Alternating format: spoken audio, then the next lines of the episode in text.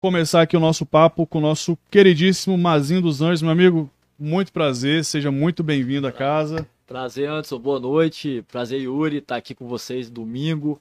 Domingos Martins, né? Exatamente. Podendo bater um papo, conversar um pouquinho com vocês sobre diversos temas aí. Tô Exatamente. de vocês e dos seus ouvintes. Ótimo. Então, primeiramente, né, é, pra galera que acompanhou a gente essa semana aí, é, já, a gente sempre coloca, toda, toda semana a gente coloca lá no Stories para a galera, ah, conheça o nosso convidado.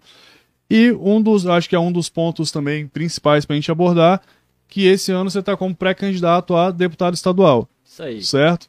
Então a gente está, a gente até falou esses dias numa, numa outra conversa que a gente teve, que a gente queria muito é, deixar a porta aberta para todos os eventuais candidatos que quiserem vir conversar, para né, o nosso público conhecer, conhecer as propostas, né, saber o que tem de. É, é, que a gente precisa de fato de uma renovação na política. Né? Acho que a gente está sempre, sempre naquela roda, sempre as mesmas pessoas. Né? E nesse, nesse cenário aí, é, você já teve como vereador na Prefeitura de Vitória. E por que, que você decidiu ir para o caminho da, do, do, da Assembleia Legislativa do Estado? Então, Anderson, é, minha trajetória, eu diria assim, política, ela começou no movimento estudantil da faculdade. Eu fiz faculdade de Direito, é, na Faculdade de Direito de Vitória. Uhum. Eu entrei na faculdade em 2000 e me formei em 2004. E naquela época, a, o DCE e o CA da faculdade era muito vinculado à política partidária. Uhum. E eu e um grupo de amigos, a gente achava isso não era certo, né? você vincular o, o DCE que está ali para buscar melhorias de, de, condições de estudo, de aprendizado, de estrutura para os alunos, é ser escada política para, para é, determinados grupos. Uhum. Então, uhum. a gente decidiu disputar a eleição do DCE e disputar a eleição do CA de Direito. Eu fui na primeira eleição em 2002, que a gente resolveu é, disputar. Era um grupo de, da juventude do PSDB, que, uhum. que era era o grupo que estava na presidência do DCE à época, e a gente fez uma, um movimento apartidário né, em prol dos alunos e conseguimos ganhar a eleição. Eu fui o vice-presidente, Daniel Abreu foi o presidente à época, e depois eu vim é, como candidato a presidente. E o, veio um grupo de, da juventude do PSOL e uhum. do PT contra a gente, a gente no mesma bandeira partidária e conseguimos uhum é, Vitória, eu fui presidente do DCE por, por, dois anos até o final da minha faculdade.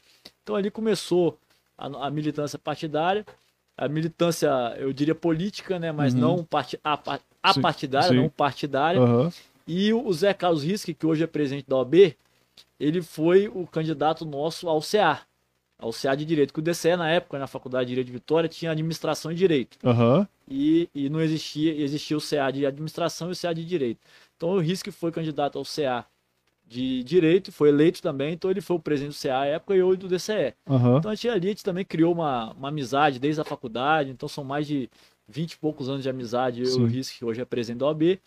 E, e, eu diria que, que ali eu iniciei essa, é, essa vocação né, é, pela política. Sim que a política não está só na política é, com mandato, né? No dia a dia você está discutindo A gente política... acaba vivendo política em, hoje tudo, em tudo, né? Tudo, tudo. Se você é síndico do seu prédio, faz parte do conselho, você está lá discutindo política, na sua casa, né, com sua esposa, você tem que administrar. Para eu estar aqui, eu Sim. tive que ter um pouquinho de, de política, que minha esposa está em Guarapari com as crianças, eu tive que sair de lá, vim aqui no meio do feriado para poder bater esse papo com vocês. Sim. Então, nossa vida se resume à, à, à discussão política no seu Sim. dia a dia. E depois disso, quando eu, eu me formei, eu comecei é, do zero um escritório de advocacia, eu e um colega, né, aquela advocacia difícil, eu, uhum. eu não tenho, meus pais não eram advogados e não tinham um escritório para poder dar Para poder iniciar, né? Eles eram servidores públicos e queriam que eu fizesse concurso. E uhum. eu resolvi ir contra o, o desejo deles e fui advogar. Então, aquela advocacia difícil e tive a oportunidade de abrir um pequeno comércio. E é ali que eu comecei a ver a dificuldade, você jovem, querendo empreender sem ter recurso. em qual tinha... ramo que era? Eu tinha um campo de futebol society com um barzinho. Pô, bacana. Então eu ficava durante o dia no escritório e à noite eu ia para o campo. Eu tinha mais um sócio no campo. Uhum. E ficava de seis até uma hora da manhã, duas horas da manhã, todos os dias, de segunda a segunda. E aí depois no outro dia, cedo de novo. Outro dia ia pro escritório, né, um processinho aqui, outro ali, uhum. aquele início de carreira. E eu vi como é difícil, você jovem, querendo empreender, você bate na porta de um banco, isso foi em 2004. O banco, para você ter, pegar um empréstimo, você tinha que ter crédito, quer dizer, se você está uhum. começando, você não tem crédito, você não Sim. tem um, um bem para colocar em garantia, você não tem recurso para colocar em garantia, então a gente começou a ver essa dificuldade. Em 2005 a gente criou lá aqui no Estado do Espírito Santo o Sind Jovem, uhum. que era, foi um braço jovem da Federação das Indústrias do Estado do Espírito Santo, e depois é, a CDL Jovem, que foi um braço da, da, da CDL, né, que é a Câmara de Dirigentes Logistas, uhum.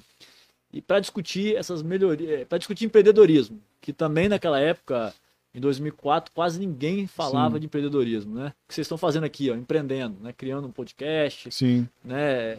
É, correndo atrás de patrocínio, montando uma estrutura. Isso era, era, era muito pouco divulgado, as pessoas não se falavam nisso, todo mundo queria fazer concurso público o governo é, era o governo Lula na época uhum. que incentivava demais concurso público.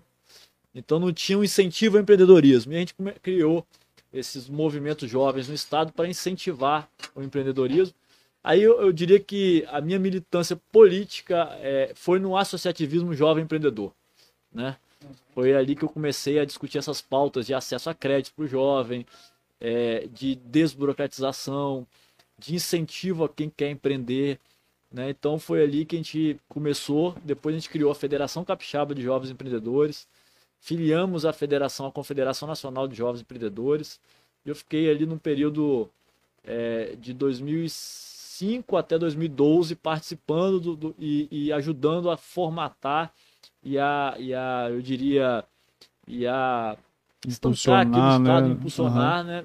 a Federação Capixaba, o CDL e o Cindy Jovem e participei depois de um período é, na Confederação Nacional como diretor de integração e participei pela Confederação Nacional do Conselho Nacional de Juventude, onde a gente pôde continuar discutindo essas pautas de empreendedorismo, simplificação da máquina pública. Sim.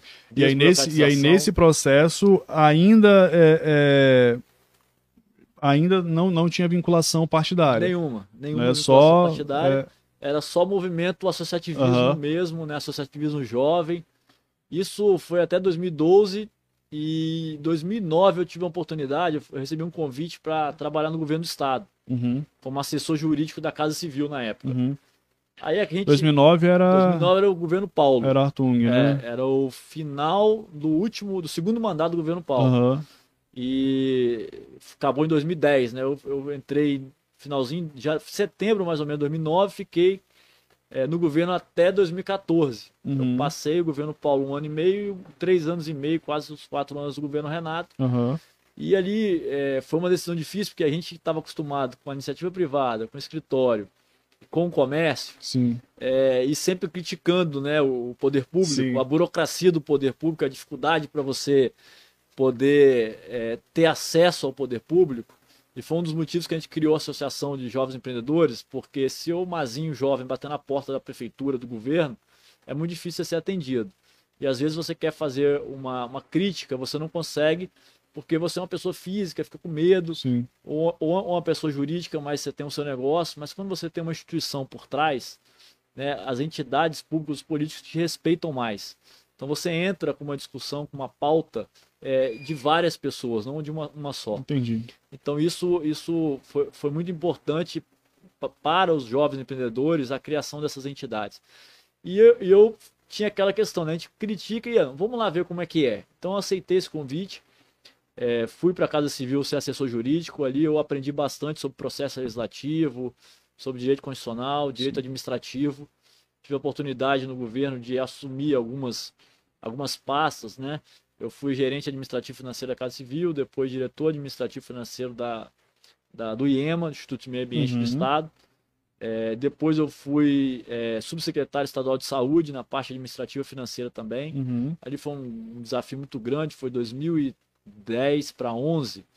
Eu ainda era muito novo, eu tinha 30, já estava com 30 anos, estou com 40 agora, né? 2022 uhum. tinha menos de 30 anos. E 16 mil funcionários da saúde, um orçamento de 3 bilhões, né? É, é, uma responsabilidade enorme, né? Exa exatamente, uma, uma responsabilidade enorme, é, muita demanda judicial. É, a, a, saúde tem muita demanda judicial, muita judicialização da saúde. Sim. Então, assim, foi uma experiência muito boa. Em 2014, quando houve aquela. Aquele, foi praticamente uma, um racha né, entre Renato e Paulo, que um Sim. foi candidato contra o outro, eles uhum. eram unidos. Eu resolvi é, sair do governo, é, ajuda, trabalhar e ajudar a campanha do Renato Casagrande, uhum. que eu estava no governo dele né, nesse final, então tinha uma gratidão, porque Sim. eu ocupei algumas, alguns espaços no governo dele.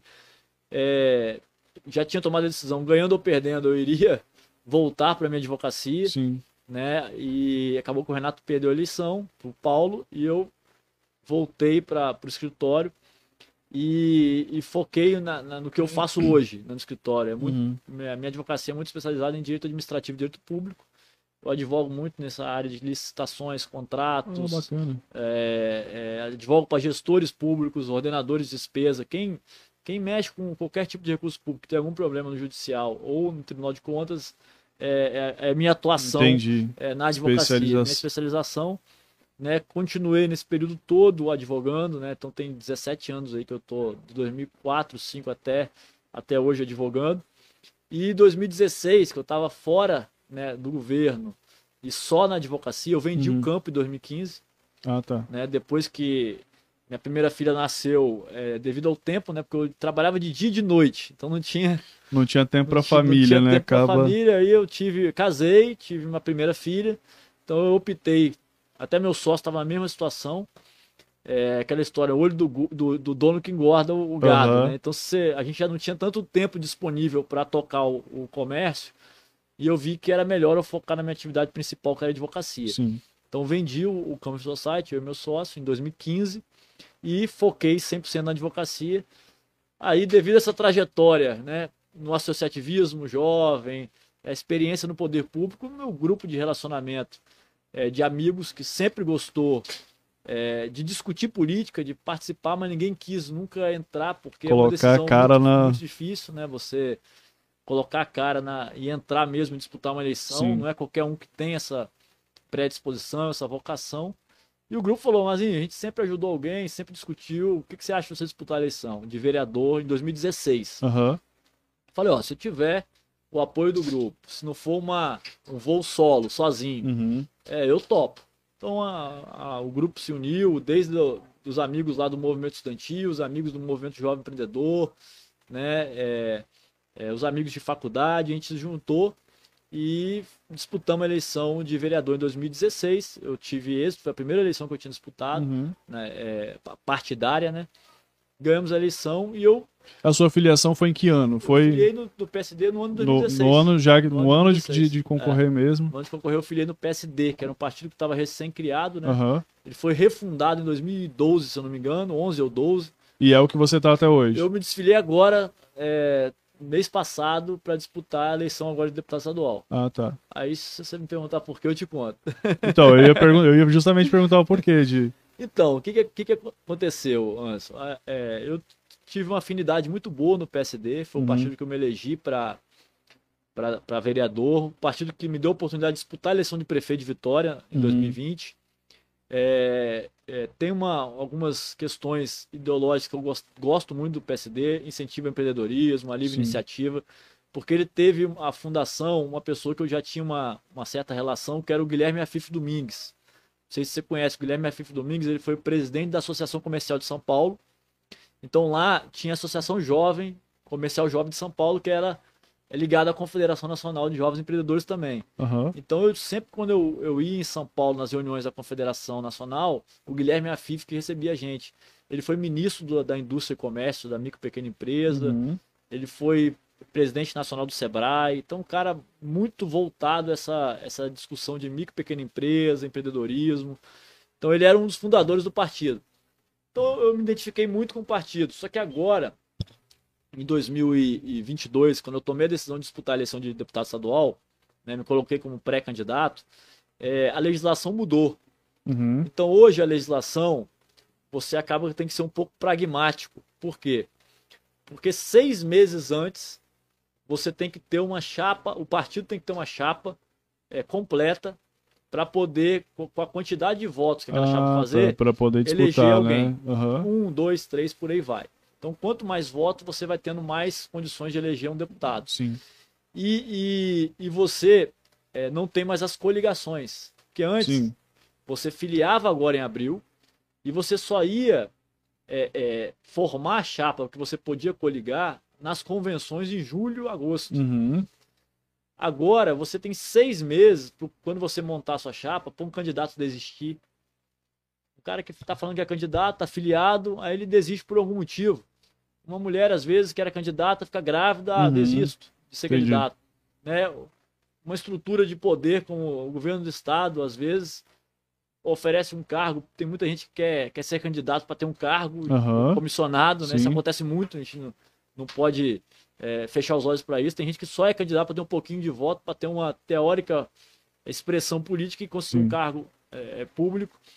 Essa pessoa ser cooptada no meio desse caminho de seis meses e desistir. Então, você fazer uma campanha com uma chapa fraca, olhando para trás, toda hora com alguém podendo desistir, Sim. eu falei, isso é muito arriscado. E o PSD não conseguiu, né, o presidente estadual, é, que era um deputado federal, ele mesmo, faltando uma semana para final das filiações, ele saiu do partido. Aí eu falei, vou ficar aqui, num É. partido que não montou uma chapa, eu querendo disputar, eu correndo o risco de ter voto, desprender de tempo, desprender de recurso e não me eleger porque a, a- chapa é, é fraca e não fez uma, uma boa votação, Sim. então eu, eu optei por quê? Por escolher um partido que tinha uma estrutura uma partidária robusta, Uhum. que tem condição de eleger três, quatro deputados e eu, eu estar ali brigando, Sim. né? E é muito difícil hoje no Brasil porque você é, não tem uma identidade, é, uma, uma ideologia, né? É, os partidos são vários, Sim. então você não consegue ter uma ideologia é, partidária ali. Você tem que ser, acaba tendo que ser mais pragmático do que é, ideológico. Sim. Então, é, é lógico, eu escolhi um, um partido que teria menos é, contras do que prós, Aham. né? e me filiei para disputar a eleição. Me filiei no PSDB. É, é, PSDB é o, é o partido do, do Paulo Artung, né? Ou não? não, o Paulo dele Arthur, eu era. acho que não tá nem filiado né, Não, no mas a- a- Ele- na última ele eu era. acho que ele, ele era PS... M- eu acho que ele era M- MDB, se eu não me engano. Era, era, era algum B, É. PSB, PSDB, Isso. MDB, uma coisa assim. Eu, eu sou bem a favor de, de candidatura independente. Aham. Se quiser se, se, se, ele, se candidatar sempre, partido se candidate. E também uma, uma, uma outra coisa que eu acho que ajudaria bastante era os candidatos que tiver, os mais votados serem eleitos. Sim. né? São 30 vagas, os 30 que tiverem mais votos são, estão eleitos. Seria o, o justo, né? Vamos dizer assim. é, de- porque hoje você tem candidato que tem 20 mil votos para deputado e, e não é eleito, e tem um com 11 que é eleito. Então isso acaba é, é, criando uma contradição aí, Sim. né? Então acho que a legislação ainda precisa melhorar bastante ainda eleitoral no Brasil, mas isso infelizmente depende de, de Brasília e os partidos às vezes não têm interesse. Sim. E assim, e a sua. A, a, a ideia da, da pré-candidatura à Assembleia do Estado, ela veio por. Qual, qual o seu maior objetivo, assim, falando, se eu, eu, eu estando eleito a, a, no caso, como deputado estadual, qual que é o, maior objetivo hoje para batalhar pelo Estado, assim? Quais as dificuldades que você vê? Você fala, "Ó, isso aqui seriam pontos que, que eu trabalharia para tentar trazer uma solução ou, ou pelo menos diminuir os problemas de área X ou Y. Anderson, eu, eu durante o meu mandato de vereador, eu consegui desenvolver um trabalho e um, e um projeto na Câmara de revisão e revogação de leis. Hoje, no Estado do Espírito Santo, nós não temos problema de dinheiro.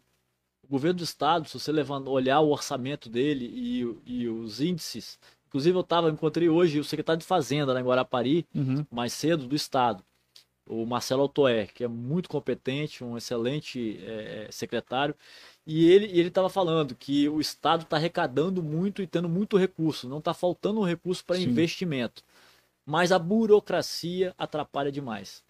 Então você tem um, um emaranhado de, de legislação, né? Uma- um, um- um caminho burocrático interno, que às vezes a burocracia ela é importante. Né? Sim. Ela tem que ter uma burocracia para você evitar a corrupção, evitar Sim. algumas coisas. Mas o excesso dela, às vezes, ela, ela, é- ela, ela, é- ela, ela bate num princípio fundamental da nossa democracia, que é o Estado estar à disposição do cidadão. Ele tem que estar ali para prestar serviço para a população. E às vezes uma burocracia ela pode ser mais cara do que é, o benefício que ela traz para o cidadão Uhum. ou para a sociedade ou para o próprio poder público. Então você cria é, regras normativas, né, legislações que muitas das vezes elas vão é, é, custar para o Estado, custar para o cidadão. não A, vão a, trazer exe- a execu- benefício pra- nenhum. pra chegar à execução vai ser, um- vai ser mais caro do que, É isso. do que o processo final, É né? isso. Então você tem. É, é, nós precisamos é, olhar para dentro, é, melhorar essa, essa burocracia, simplificar essa burocracia para que os processos, principalmente de investimento para o cidadão, eles sejam mais céleres. Né? Não adianta você ter lá 2 bilhões no caixa, mas esse dinheiro não chegar na população. Sim. Você anda pelo interior do estado do Espírito Santo. Eu, eu, tava, é, eu, eu conheço muito o noroeste do estado. Né? Eu ando muito no noroeste, eu tenho família no noroeste. Barra de São Francisco a Mantenópolis, que são duas cidades polos ali da região, Uhum. não tem estrada asfaltada. Eu conheço a região. A estrada é de chão. Você passa, tem cerca, se a cerca do boi estiver aberta, você vai andar de carro junto com os bois. Sim. Então, assim, tem centenas e dezenas de lugares nesse estado que falta calçamento, falta estrada, falta pavimentação, bairros dentro de cidades que falta pavimento, Sim. que a pessoa tem que ficar limpando sua casa com barro todo dia. Então, assim, se- é, se a gente consegue melhorar esse ambiente de, de andamento de processos para que esse recurso consiga chegar na ponta, eu acho que é, é, é- é fundamental Sim. você vai gerar emprego, você vai gerar renda. Com certeza. Isso é um ponto, até na. na- Vou, vou relembrar um- uma situação que a gente estava até conversando no, antes aqui no, no bastidor, que foi no ano, pass... no ano passado, não, em 2018. 2018? Foi as 2020, né? Que foram as últimas eleições para município. 2020, prefeito e Então, vereadores. 2020. 2020 eu tive, a gente teve a oportunidade de conversar com os candidatos aqui de Domingos Martins, né, prefeito e, e- e- prefeito e vice-prefeito. E a gente teve de, de, se eu não me engano, de um candidato que falou igual, por exemplo, situação das estradas. Um dos projetos, das ideias era montar de dois, de dois a três polos aqui em Domingos Martins de é, é, usinas, né? Tanto para asfalto como para pré-moldados, né? Aqueles negócios de meio fio, de paviés e tudo mais, para poder tentar agilizar esses processos de calçamento, igual no, no- no calçamento e asfalto, né? Nos interiores, distritos e assim por diante. E não precisar passar tanto por esse processo de licitações e tal, porque você estaria produzindo, o, o- a prefeitura, o município, estaria fazendo a sua própria produção. Né? Então, esse é um dos pontos. Há três semanas atrás, eu, eu estive num município do interior da Bahia, chamado Jacobina. Fica cinco horas de Salvador, mais ou menos. Né? Eu estava tava lá a trabalho. E o prefeito, o atual prefeito de lá, ele fez exatamente isso. O que, que ele fez? Ele montou duas usinas de asfalto dentro do município e ele asfaltou já, assim, dos distritos, os, eu colocar assim, as principais vias, né, o que liga os principais distritos à sede, os principais pontos de, de, de produção do município, tá- são todos asfaltados hoje, graças a, né, é, então, assim, esse é um, do- um dos, uma, uma das, da- das condições que eu vejo. Seria muito difícil hoje, igual, é, igual você já tendo essa visão, igual de uma prefeitura grande, como a prefeitura de Vitória, já tendo atuado dentro do, do, do junto com o governo do estado.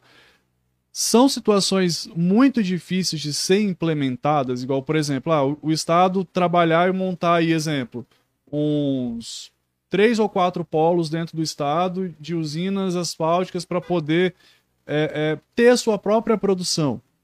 Né? Assim, é, eu, eu sou muito a favor é, da, do Estado ele, ele ser um facilitador Uhum. do empreendedor, do empreendedorismo. Sim, Então o Estado ele tem que estar sempre pensando o quê? Se tem é, é, abrir o espaço, abrir, fazer um tapete vermelho para quem quer empreender no Estado, sim. é, é, ter todas essas facilidades possíveis. Porque hoje é, a gente tem é, vários, várias questões que impedem que, às vezes, um empreendedor, o cara quer construir uma usina Uhum. é, no Estado do Espírito Santo, vai Sim. procurar um município.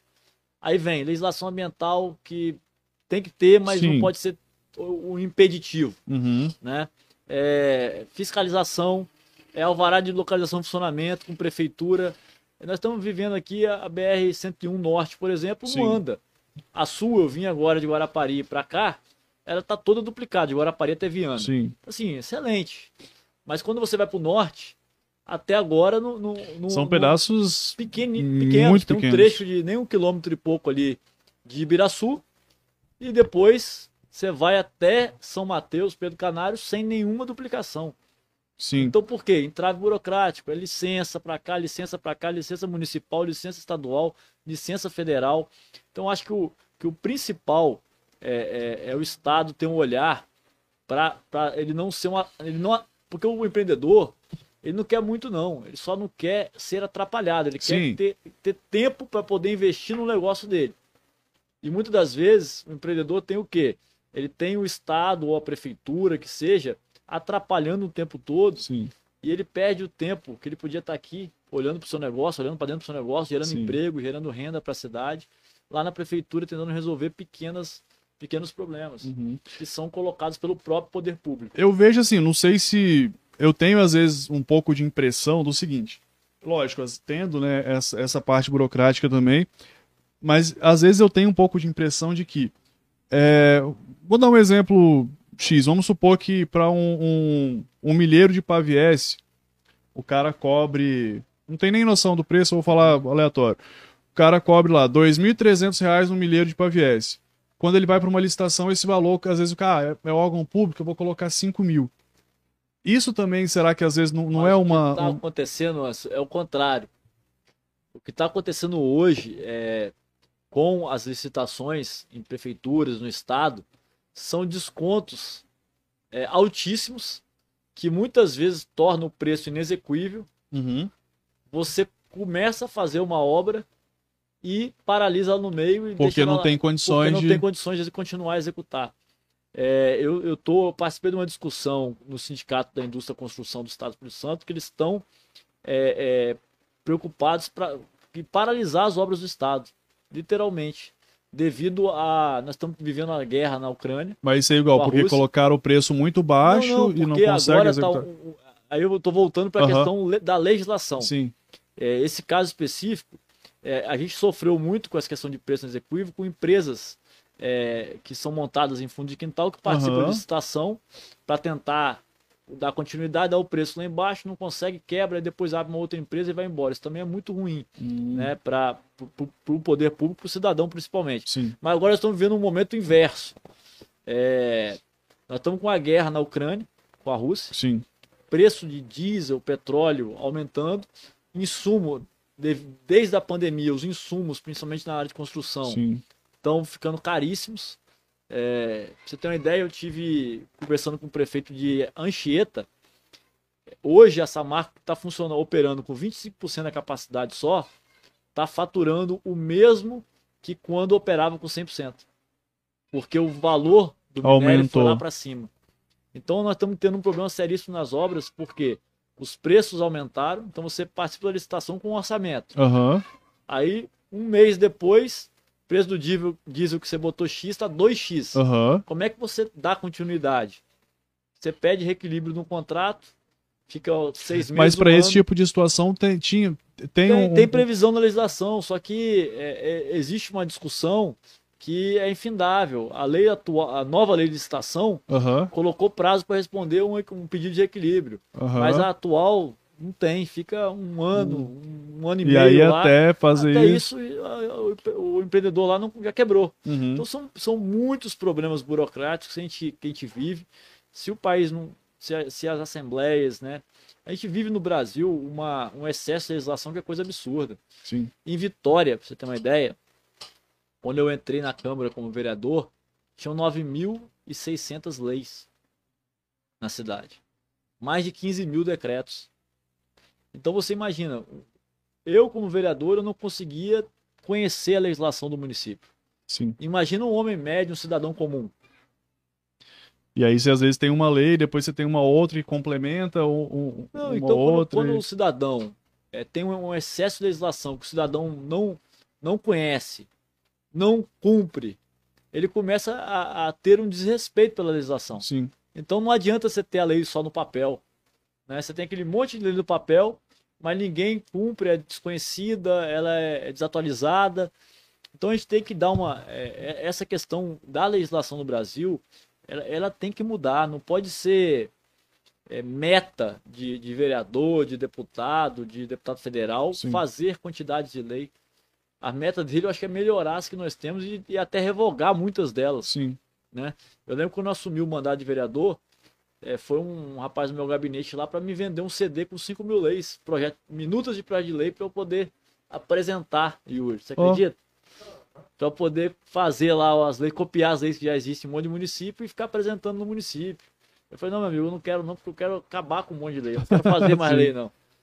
Então, e, é, e é, hoje, assim é, e para esse processo, é muito complicado? Igual, tipo assim, para revogar leis ou, ou melhorar as que já existem? Então, é, a questão é, cultural. Uhum. Então, o trabalho que nós fizemos na Câmara de Vitória, a gente conseguiu reduzir de 9 mil e pouco para 5.500 leis. A gente revogou quase, quase 5 mil leis em Vitória e, e startamos esse trabalho de conscientização de que é, é um trabalho cansativo e diário para você convencer os parlamentares é, que é, esse excesso de legislação é ruim para o eleitor dele, inclusive, para o cidadão né, que Sim. vota nele. E, e muitas das vezes, é, o que acontece no Brasil hoje? Nós não temos, é, quando você apresenta um projeto de lei, você não, você não precisa apresentar o impacto que essa lei vai causar à sociedade. Então, quanto que essa lei vai custar para o poder público? Quanto que essa lei vai custar para o cidadão? Quanto de tempo o cidadão vai demorar para estudar aquela legislação? um, um, exemplo que a gente está recente, a lei do LGPD, né? uhum. é, é, de proteção de dados. Tem mais de 70 artigos. Tenho certeza que se você ler, se eu ler, a gente vai entender. Tem advogados debruçados nisso, especializando para poder Sim. prestar esse tipo de assessoria. É, é, é, a gente é tem dentro da empresa um, um, corpo de advogados que faz o, a, da, a da empresa. Então, pensou qual, qual o custo disso para o cidadão? Sim. Qual, é, é, é, qual a necessidade disso para algumas empresas micro e pequenas? Então, assim, isso não se pensa faz a lei, joga. Eu lembro, uns anos atrás, fizeram uma lei que obrigava todo mundo a ter um kit de primeiro socorro no carro. 98, Todo mundo comprou, 2000. gastou uma, uma dinheirada naquilo ali. Não servia para nada. Deu um ano depois, não tinha, ninguém cumpria mais, Sim. a lei não valeu de nada. Então, assim, olha o custo que isso gerou para a sociedade. Alguém ganhou dinheiro, né? Sim.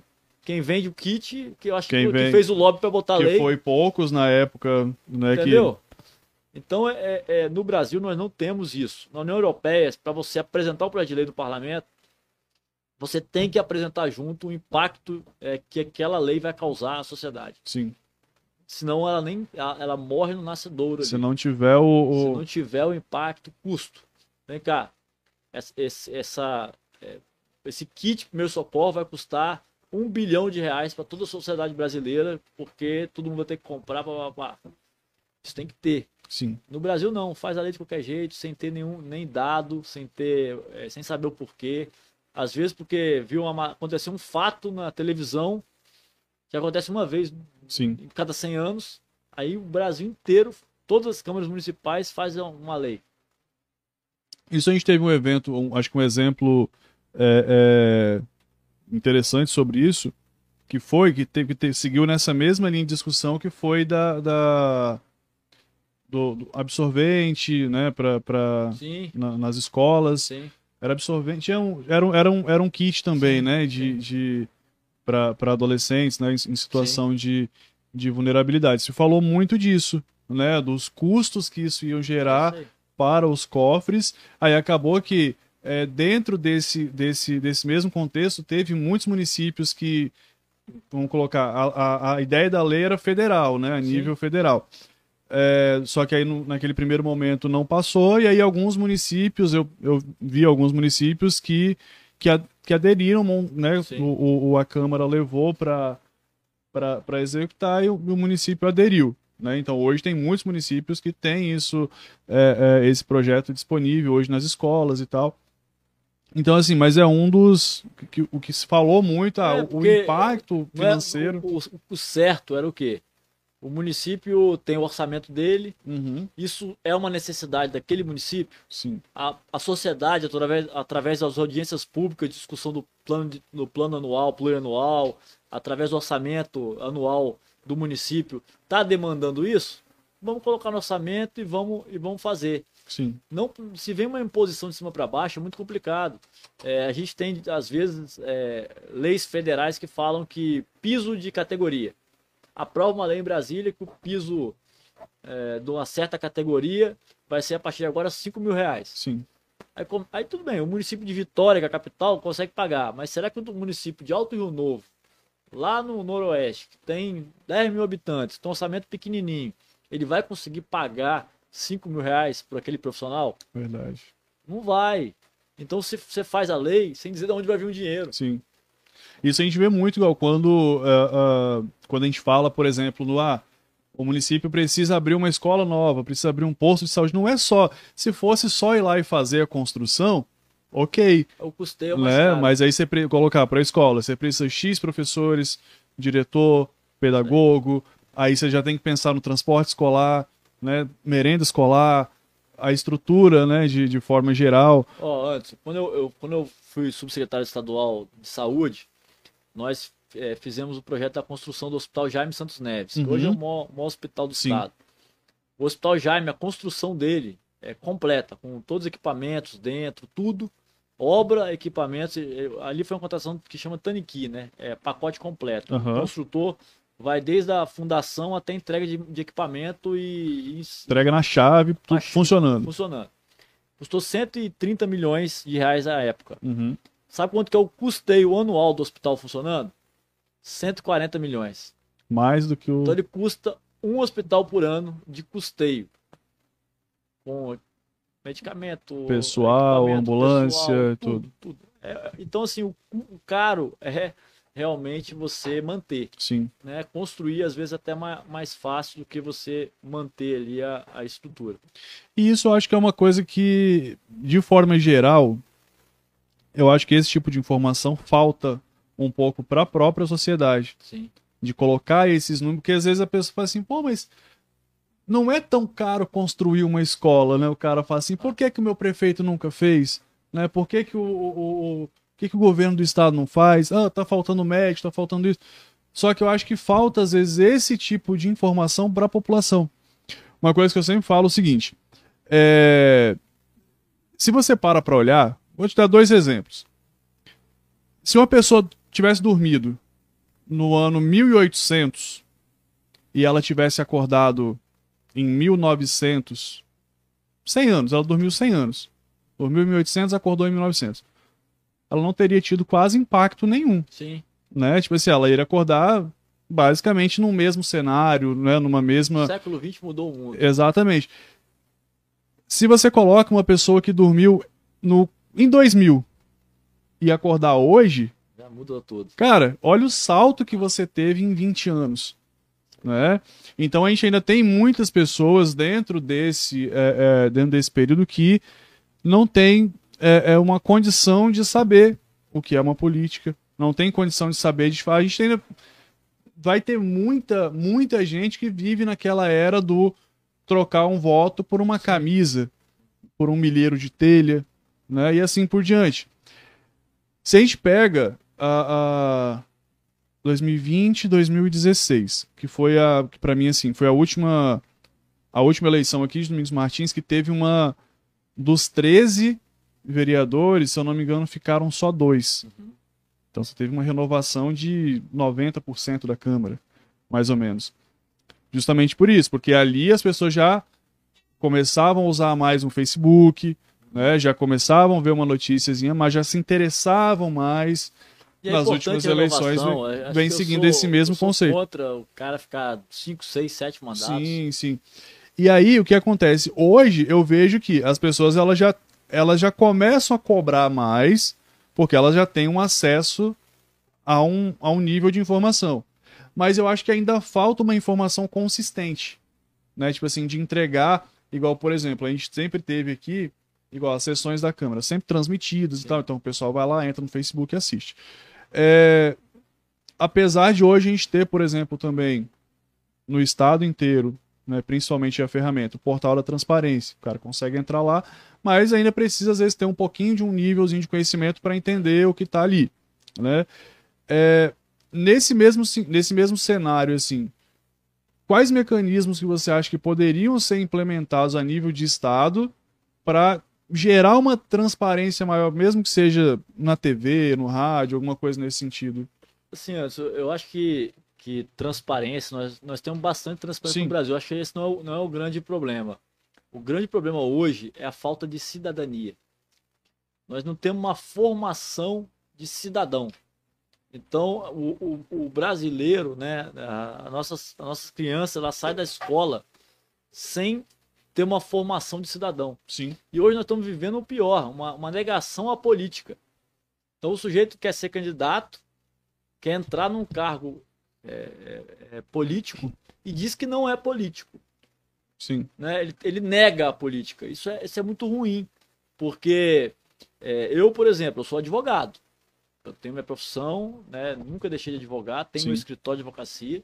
Mas eu não posso dizer que eu não sou político. Eu disputei uma eleição, fui vereador por quatro anos, né? Estou como pré-candidato para disputar um outro cargo político. Sim. E eu, eu não posso negar isso. Né? E, e hoje é, você vê vários candidatos, vários. É, inclusive a presidência da República negando a política. Né? Sim. O, o Moro estava negando a política. Então, assim, eu acho isso, isso ruim. Eu acho que a gente tem que retomar essa discussão de cidadania. Né? É, os Estados Unidos faz isso muito bem.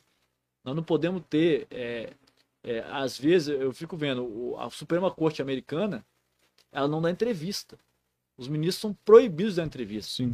E muitas das decisões que eles tomam internamente é em, é, em sessões fechadas. Hoje a gente vê os ministros querendo ser parlamentares, querendo legislar, querendo ser presidente da República, tomando decisões que assustam toda a Sim. população. Então, assim, a gente tem que ter uma, uma, uma ponderação, eu acho que uma formação desde a base de estudantes, né, de, de, de quando a gente está criança, de cidadania. Sim. Isso falta muito. A gente é. tem uma educação muito. É, é aquela, é aquela mesma, né? Vai estudar português, ciência, matemática, biologia. Sim. Você vai nos Estados Unidos, a criança, é, é logo quando está na, na escola, já aprende oratória já aprende a importância da democracia. Sim. E aqui a gente não tem nada É, aqui a gente está vendo, a gente tá vendo aí, é, é, vamos dizer assim, num cenário que para mim também é absurdo, igual tá tendo propagandas para é, é, na minha na minha visão não, é, não, chega nem a ser de conscientização, apesar de a ideia é de conscientizar, de da, da, das pessoas estarem tirando o título. Sim. Eu acho que isso não deveria ser uma coisa tipo assim, ah, já tem que estar tá num radar, ó, 16 anos, tem que fazer o título. É Mas não, a gente está tendo que é, tá vamos dizer assim, forçar, mais, né? é, exatamente. A adolescência não está sabendo a importância do voto. Mas eu vejo um, um, grande problema, não sei se, se você tem essa mesma visão estando dentro da política. Né? Eu falo, igual eu, o que eu vivo de política, eu vejo de fora, né? A, a, a visão que eu tenho é que se polarizou tanto que virou um, um cenário de ódio. Sim. Né? Ó, ou eu sou direita, ou eu sou esquerda. Quem é direita odeia quem é esquerda, e quem é esquerda odeia quem é direita. E, tipo assim, ó, seu partido é quem? Ah, eu sou PT. Não, que nos ladrão, que Tipo assim, virou um, ah. um, um, caso de ódio muito grande. E as é. pessoas estão crescendo vendo isso. Né? Então, por isso que é, o inter... não sei se, se, se eu estou correto no meu pensamento, mas o interesse político ele, ele tem se perdido na minha visão por isso. Porque as é, pessoas é, colocam um extremismo muito grande. Esse, esse extremismo está vindo muito também. Assim, as redes sociais são muito boas, né? Sim. Mas também são muito ruins. Sim. É, as pessoas, eu estava até lendo um artigo essa semana, porque às vezes eu, eu, eu, fico assim impressionado com a quantidade de ódio que as pessoas, pessoas boas, que você conhece Sim. a pessoa no dia a dia, você sabe que é um, é um, é um pai de família, é um excelente profissional, mas na rede social, às vezes, ele fala umas coisas que você não acredita. Sim. Né? Xinga uma pessoa à toa. É... A gente vê muito, muito é, isso. É assustador, né? E eu tava lendo até um artigo que ali na rede social a pessoa tá com a mente. Ela, ela não tá com a mente focada para se aprofundar em nenhum tema. Ela tá com a mente é, vagando. Sim. E quando aparece, é, é aquele efeito manada, né? Que acontece, por exemplo, em torcedor de futebol. Uhum. Que um começa a xingar o juiz, todo mundo começa a xingar junto. Sem nem saber o porquê, sem né? nem saber o porquê, daqui a pouco tá todo mundo invadindo o campo e, e, brigando. Sim. E isso na rede social parece que, que se reflete com muito mais facilidade, né? Uhum. Você vê um, um- uma, uma frase de uma matéria, aí um já entra Na grande maioria das vezes descontextualizada. descontextualizada, sem ter, sem ter é, é, aprofundado naquilo, naquilo Uhum. ali, sem saber quem tá, quem, se o cara é inocente ou se é culpado. Sim, E o primeiro que comenta, depois vem uma enxurrada de comentários das mais absurdos possíveis, Sim. mais assustadores possíveis. E, e é isso, isso que e a política virou isso também, sim, né? É a demonização da política. Só que se você demoniza a política, quem que vai assumir a política? O Ministério Público, o Judiciário, a polícia, o Exército? é. Aí a gente volta gente- pra 80 e, né, década de 80, né? Exatamente. Então, é, é, é, é um problema que, que a gente está vivendo com isso, né? Sim. Deixa eu dar uma olhadinha aqui. Bom, vou aproveitar que você dá uma, vai dar uma olhadinha. Vou Vou- olhar aqui quanto é que tá o Botafogo. Show, já. Eu vou dar uma olhadinha nos comentários. Lembra que a gente falou no, no, no começo sobre o tempo? Já Aham. estamos em uma hora conversando Bom, aqui. Nem parece, Nem né? parece, passa rápido. Deixa eu dar uma Ó, tá olhadinha intervalo aqui. tá 0x0. Botafogo e é, Botafogo e Atlético, Atlético. Goianiense, né? Apareceu pra mim aqui também. Deixa eu dar uma olhada aqui. Tirar pro lado.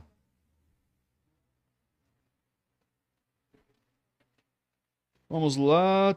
Temos o nosso querido Jailton Soares Ribeiro, meu futuro deputado estadual, mandou aqui, ó. Gilson Gomes Filho. Boa noite, galera. Estamos acompanhando. Leandro Souza Barcelos, nosso queridíssimo geladinho gourmet. Boa noite, galera. Tamo junto. Alessandra Litti. É isso que, é isso que é preciso. Incentivo para o jovem empreendedor. É o que a gente estava conversando agora há pouco aqui. É, o Gilson Gomes mandou aqui, ó. Mazinho tem ajudado muitas câmaras de vereadores a revogarem leis inúteis, né? Otimizando o trabalho legislativo, né? O que a gente estava falando aqui, depois a gente, é, é, a gente fala novamente aqui também sobre isso. André Luiz Alves, Mazinho, um dos políticos mais promissores do Espírito Santo pela capacidade técnica e visão de futuro. É... Flaviano Fassarella, lá de Santa Leopoldina, nosso querido amigo também, colocou aqui, boa noite. É...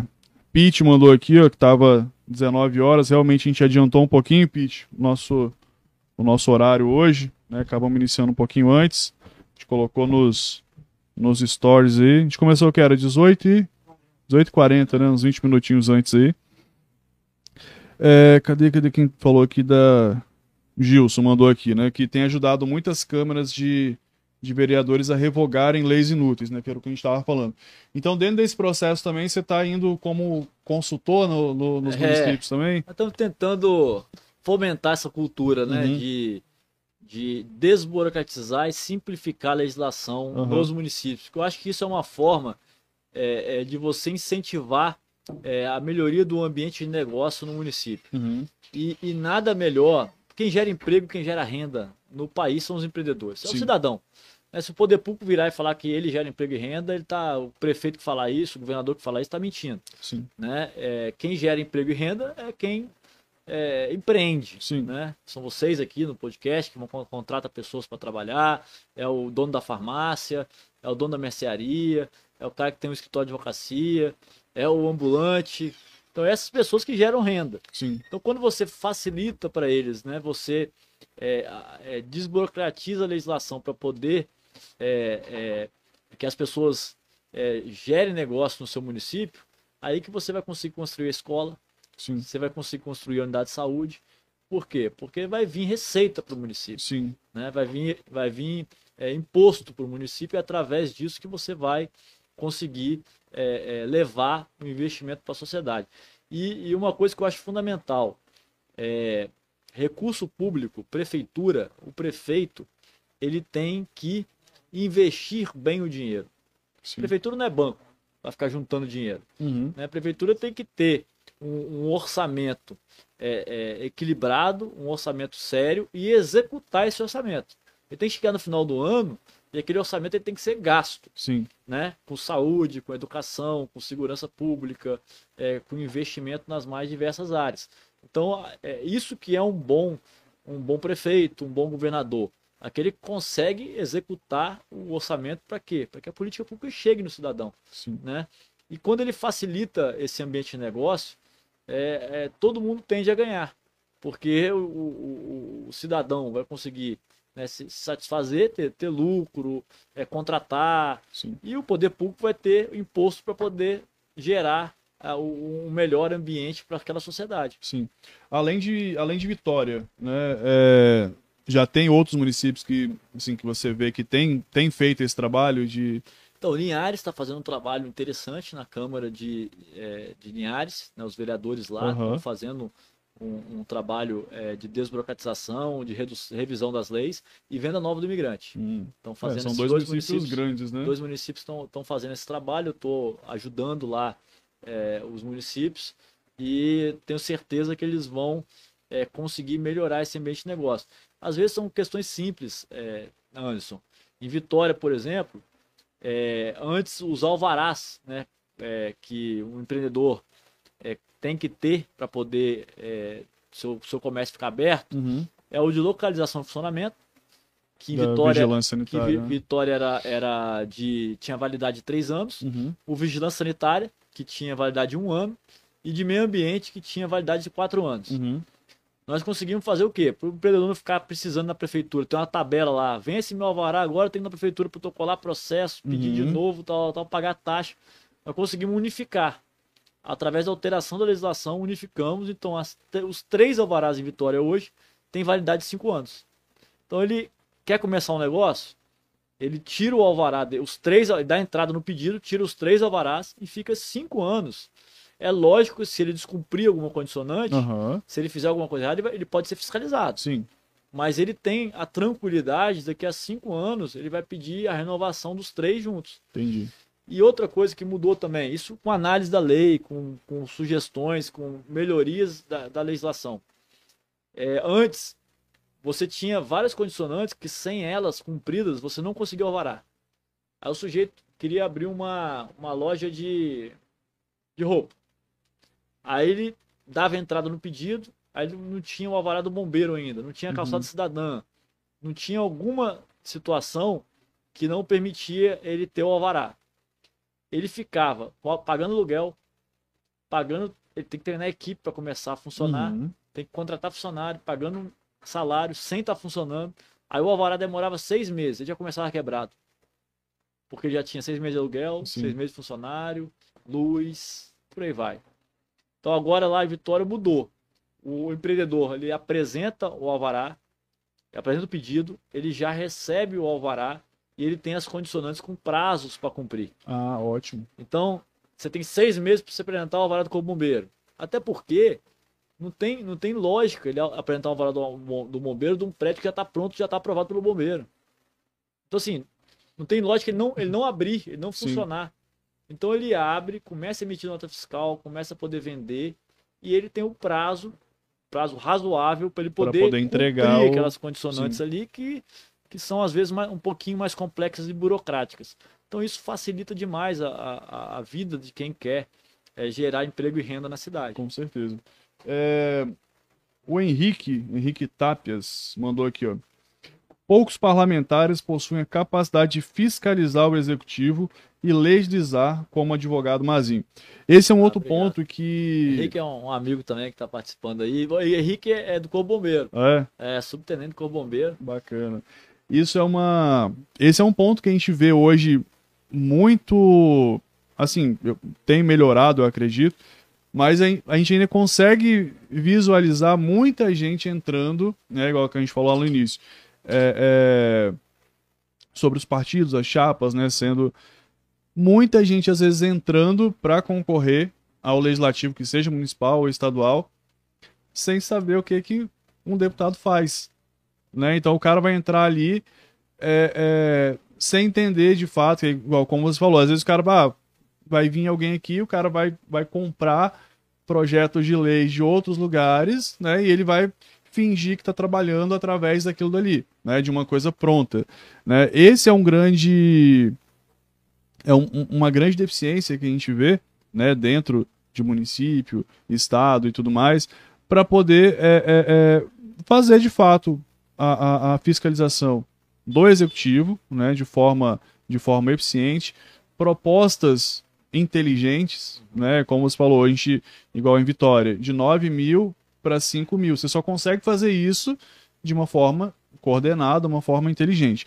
É, no seu cenário, é, dentro do cenário atual que a gente tem, apesar de a gente ver que você tem essa, essa visão de futuro, se preparou muito bem para isso, né, dentro do, do, do direito, né, e, e, e, os cursos de pós e assim por diante. O que você acha que seria uma, uma solução bacana para trazer, para levar para os partidos para eleger pessoas que de fato tenham competência para aquilo que ela está se propondo? Antes, a gente tem, assim, é, o parlamento, né, é, é, é, o reflexo da sociedade. Uhum. Então, assim, você, você não tem como é, negar que existe todo tipo de segmento, todo tipo de pessoas. Sim. Vai ter o cara que vai defender é, o produtor rural, talvez é uma Sim. pessoa menos estudada, mas que conhece a realidade do produtor rural. Você vai ter o cara que defende um certo segmento de professores. Tem, então, assim, você tem é, o reflexo da sociedade ali no parlamento, você não pode negar. Mas o que eu acho que tem que, que a sociedade pode fiscalizar, pode cobrar para melhorar, o cara pode não conhecer da matéria, não pode ser um exímio legislador, uhum. porque nem todo mundo que vai virar um parlamentar conhece de leis, é advogado. Sim mas ele tem que ter uma boa assessoria. Então ele tem que ter, ele não pode ganhar a eleição e colocar um monte de cabo eleitoral né, que não tenha uma condição mínima para estar tá ali naquele, naqueles cargos. Então acho que isso seria uma, uma excelente contribuição da sociedade fiscalizar esse tipo de questão. É, é, eu mesmo no gabinete, é, eu fiz um organograma é, determinando a, as funções e as atribuições de cada assessor. Sim. Então eu tinha lá, coordenação é, jurídica, tem que ser um advogado e as atribuições dele são essas aqui. Coordenação de comunicação, jornalista, alguém formado em mídias sociais uhum, tal, e as atribuições, né? marketing, atribuições são essas aqui. É, chefe de gabinete, tem que ser uma formação administração, administração gestor, gestor pode ser direito tal, mas tem, e as atribuições dele são essas. Então você qualifica e você consegue exercer o seu mandato mesmo você não sendo um especialista Sim. em legislação, em fazer um, um, requerimento, em fazer uma denúncia, em fazer uma representação junto a um órgão de controle, mas você tem que ter. Então isso, isso vem muito também da, da, da, da, da sociedade cobrar, porque não adianta você cobrar, ah, tem que diminuir, ele tem cinco assessores, não deveria ter nenhum. Tá, como que ele vai fazer o exercício de fiscalizar? De pegar um contrato, por exemplo, do, da prefeitura e apontar que aquilo ali está tendo algum, algum desvio, algum problema. Gente precisa do cara para olhar aquilo. Eu mesmo não, não, não, sou especialista ali em engenharia e é uma área que eu gostava muito de fiscalizar na prefeitura. Né? Eu, não, eu não sou, eu tinha que ter um, eu tinha no meu gabinete um engenheiro que quando eu ia nas fiscalizações das escolas, nas unidades de saúde, eu levava ele comigo. Sim. Para ele apontar, não, aquilo ali está com problema. Aquilo ali precisa ser refeito, que pode colocar em risco aquelas crianças. Uhum. Então, assim, eu não sou, eu, não tenho como ser multidisciplinar para poder conhecer. O parlamentar não tem como conhecer tudo.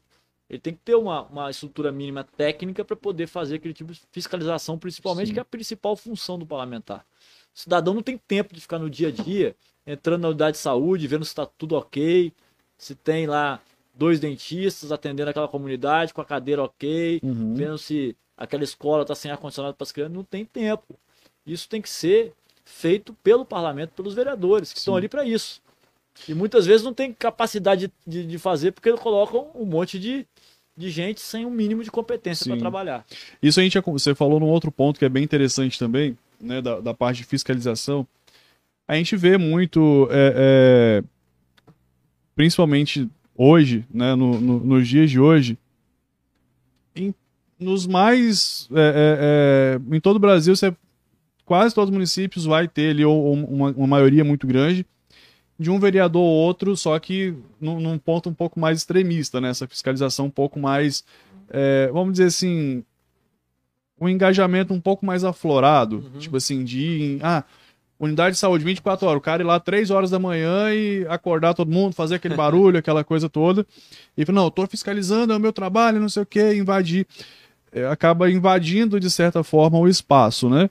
É, como que era para né, enquanto enquanto vereador como que as pessoas te recebiam, como, como elas visualizavam esse trabalho. Tipo assim, era bem recebido de fato? Como, É, como esse, funcionava? Esse tipo de extremismo aí não é bom em lugar nenhum. Né? Aham. Eu, eu, eu- eu fiz é, uma, uma fiscalização intensiva quando eu fui presidente da Comissão de Obras e Serviços da Câmara. Uhum, Eu criei um projeto chamado Vitória na Ponta do Lápis. Sim. Então, através desse projeto, a gente ia né, nos principais é, equipamentos públicos para fazer a fiscalização.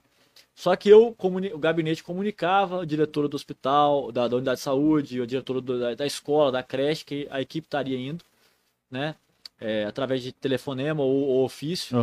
Ma- Agendava a visita. A gente Sim. não ia, nunca fui de surpresa, a gente Uhum. agendava a visita. sim. Então, com a visita agendada, eu fazia uma reunião prévia com a diretora ou alguém que a diretora eh, colocava à disposição, uma coordenadora, uma pedagoga. Aí a gente fazia várias perguntas. Se você entrar no meu site aí, Eu vi lá já. www.mazinhodosanjos.com, tem lá todos os relatórios das visitas. Uhum, Então, quantos alunos tem? É, qual- quais as turmas que atendem? É, é, quais os turnos? Tem, aqui tem professor para aluno autista? Não tem? É, aí eu- a gente visitava toda a estrutura da escola e fazia o relatório fotográfico. Ó, essas, tá precisando de cadeiras, cadeiras da escola e apontava os Uhum. principais problemas. Inclusive as próprias, os próprios funcionários relatavam os principais problemas, Sim. porque eles também querem melhoria sim. né? O servidor público ele não quer ficar trabalhando numa escola que o pai chega lá e reclama todo dia porque não tem cadeira para o filho sentar. Então os próprios servidores, quando você vai né, faz uma fiscalização Material de trabalho também, né? De forma tudo, geral. real- realmente você faz uma fiscalização né, é, correta, eles estão ali para colaborar também. né? Eles querem melhoria também. Então é, é, o perfil sempre foi esse, um perfil de, de, de, de um trabalho com seriedade. Sim, isso é importante. É, um outro ponto também, pra gente, né, como a gente falou do. do está quase chegando aí, a uma, passando um pouquinho de uma hora.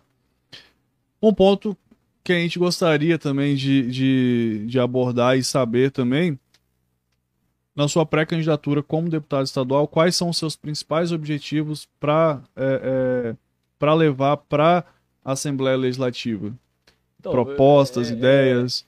É, a minha, a- as minhas propostas e ideias é, são as, basicamente as mesmas que eu já venho é, da. tratando na minha vida, que é desenvolver o empreendedorismo, de melhor, melhor é, acesso né, ao, ao poder público dos jovens, é, principalmente os jovens que querem empreender, querem saem da faculdade e, e não têm o, o que fazer, é, é, fomentar é, o- a, a melhoria do ambiente de negócio, fazer esse trabalho de, de revisão, revogação de leis, para poder melhorar é, e facilitar que o próprio poder público, o próprio governo do estado consiga levar o investimento, principalmente para o interior.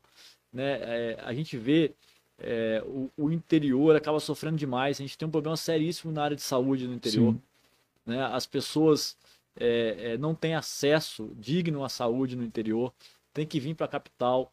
Muitas das vezes o- esse transporte sanitário é um negócio assim desumano. O cara pega um ônibus lá em Coporanga, lotado de doente, 5 horas da manhã, 4 horas da manhã, para todo mundo ser atendido aqui em Vitória, nos hospitais de Vitória, de Vila Velha, de Cariacica, de Serra. Sim.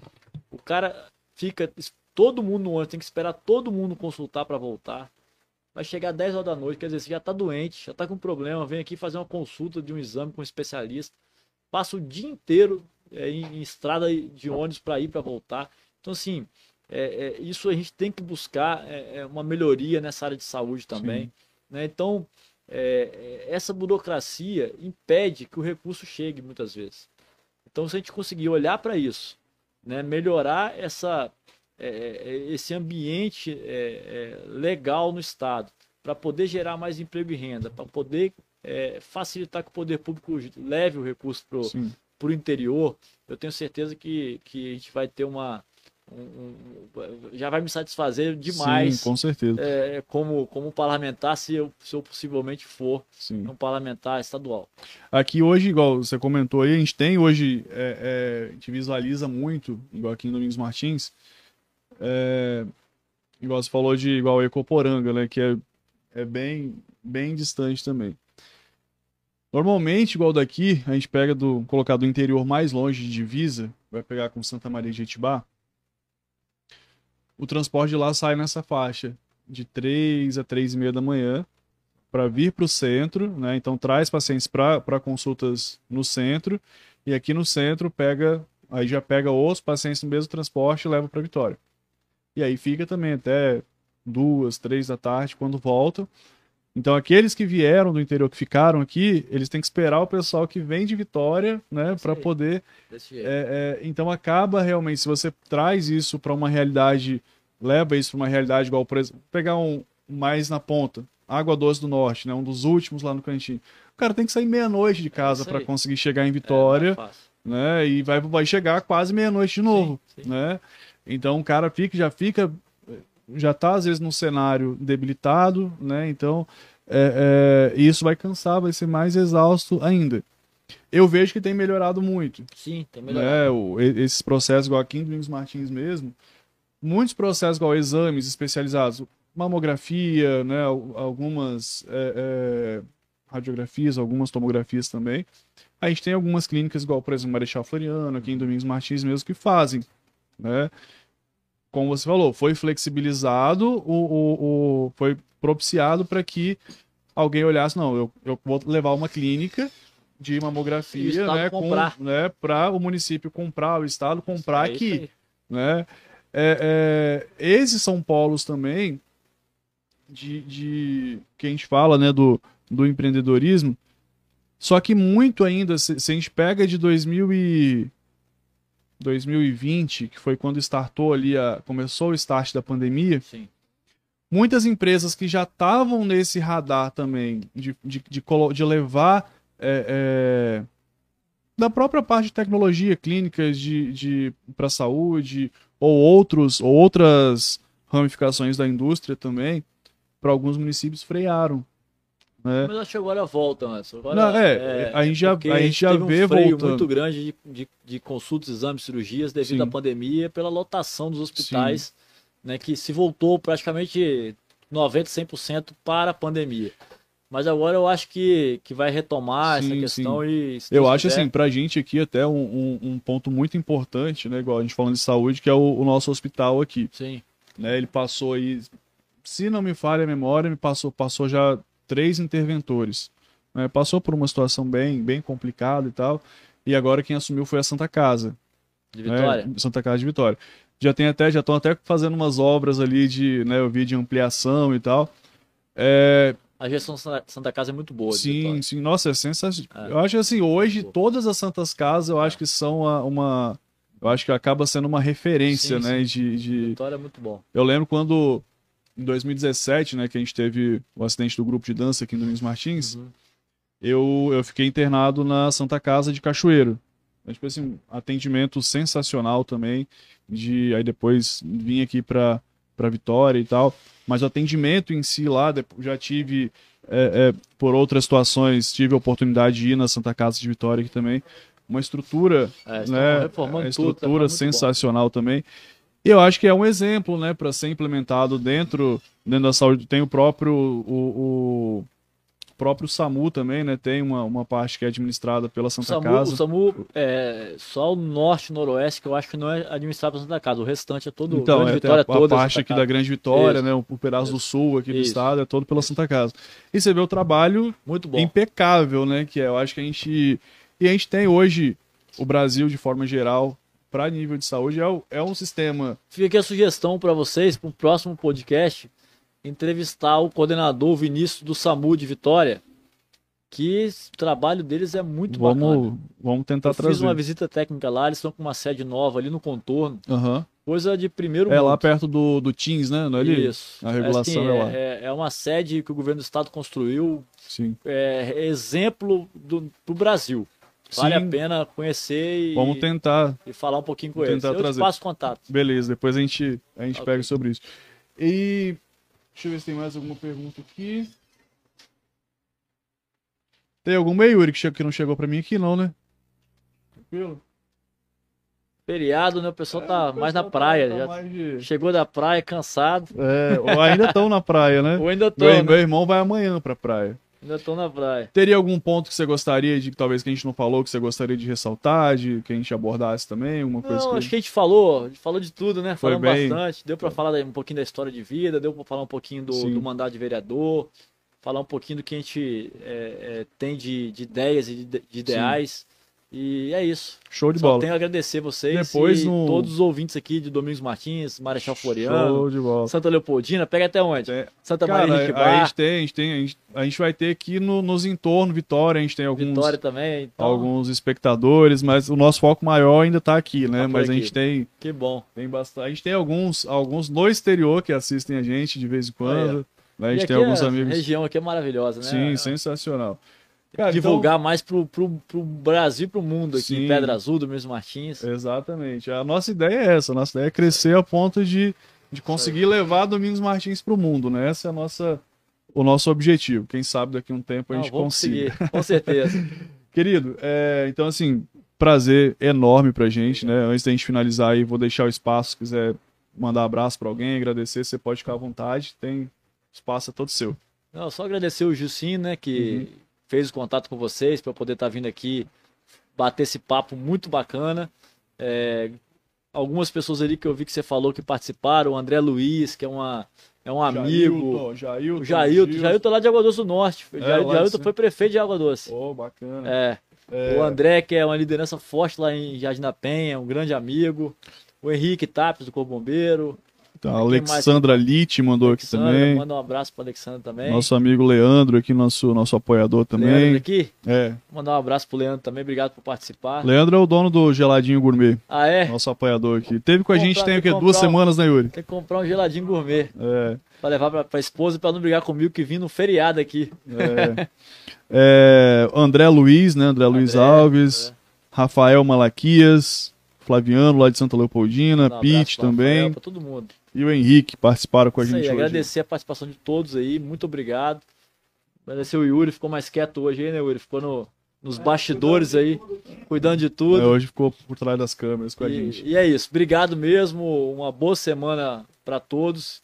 Amanhã, alguns lugares é feriado, acho que o estado todo, né? Estado todo, meu. Estado feriado, todo, feriado da- da estadual, Cidade da Penha. decretado em 2019. É isso. E que, que tenha uma boa semana. Isso um aí. abraço.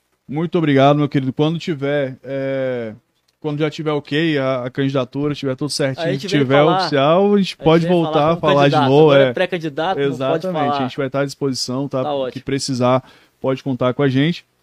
Agradecer demais a sua disponibilidade, né? Ter vindo lá de, de Guarapari para poder bater esse papo com a gente. É, então a gente agradece muito mesmo. Pra gente é, o que a gente fala, sempre a gente aprende também muito né, nessas, nessas conversas. Pra gente é, é sensacional. Agradecer a todos os nossos patrocinadores, Geladinho Gourmet, Relatar Sistemas, Mona Lisa Moura Nutri,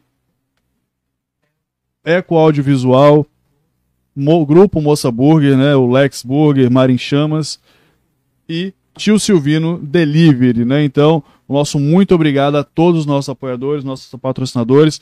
Nosso agradecimento também ao Vanzetti, a Laís, a Laíra, né, por ceder aqui o espaço onde a gente faz os nossos programas semanalmente. Então, nosso muito obrigado. Agradecer a cada um de vocês, né, que tem acompanhado a gente também nas redes sociais, aqui no YouTube, comentando, interagindo com a gente, compartilhando o nosso conteúdo. E lembrar, você que ainda não é inscrito no nosso canal, se inscreve, curta, compartilhe com a galera, segue a gente no Instagram para não perder nenhum dos nossos convidados, né, os nossos próximos conteúdos da semana. É, o nosso próximo episódio dessa semana vai ser na sexta, né, como de costume nas sextas-feiras, né, então sexta-feira é convidado novo também, e aí na quarta ou quinta-feira a gente já divulga para vocês lá no Instagram. No mais, nosso muito obrigado, agradecer também ao Yuri, né, que está sempre aí ou aqui do meu lado ou também por trás das câmeras comandando para fazer com que o nosso podcast funcione sem nenhum problema. Então, nosso muito obrigado e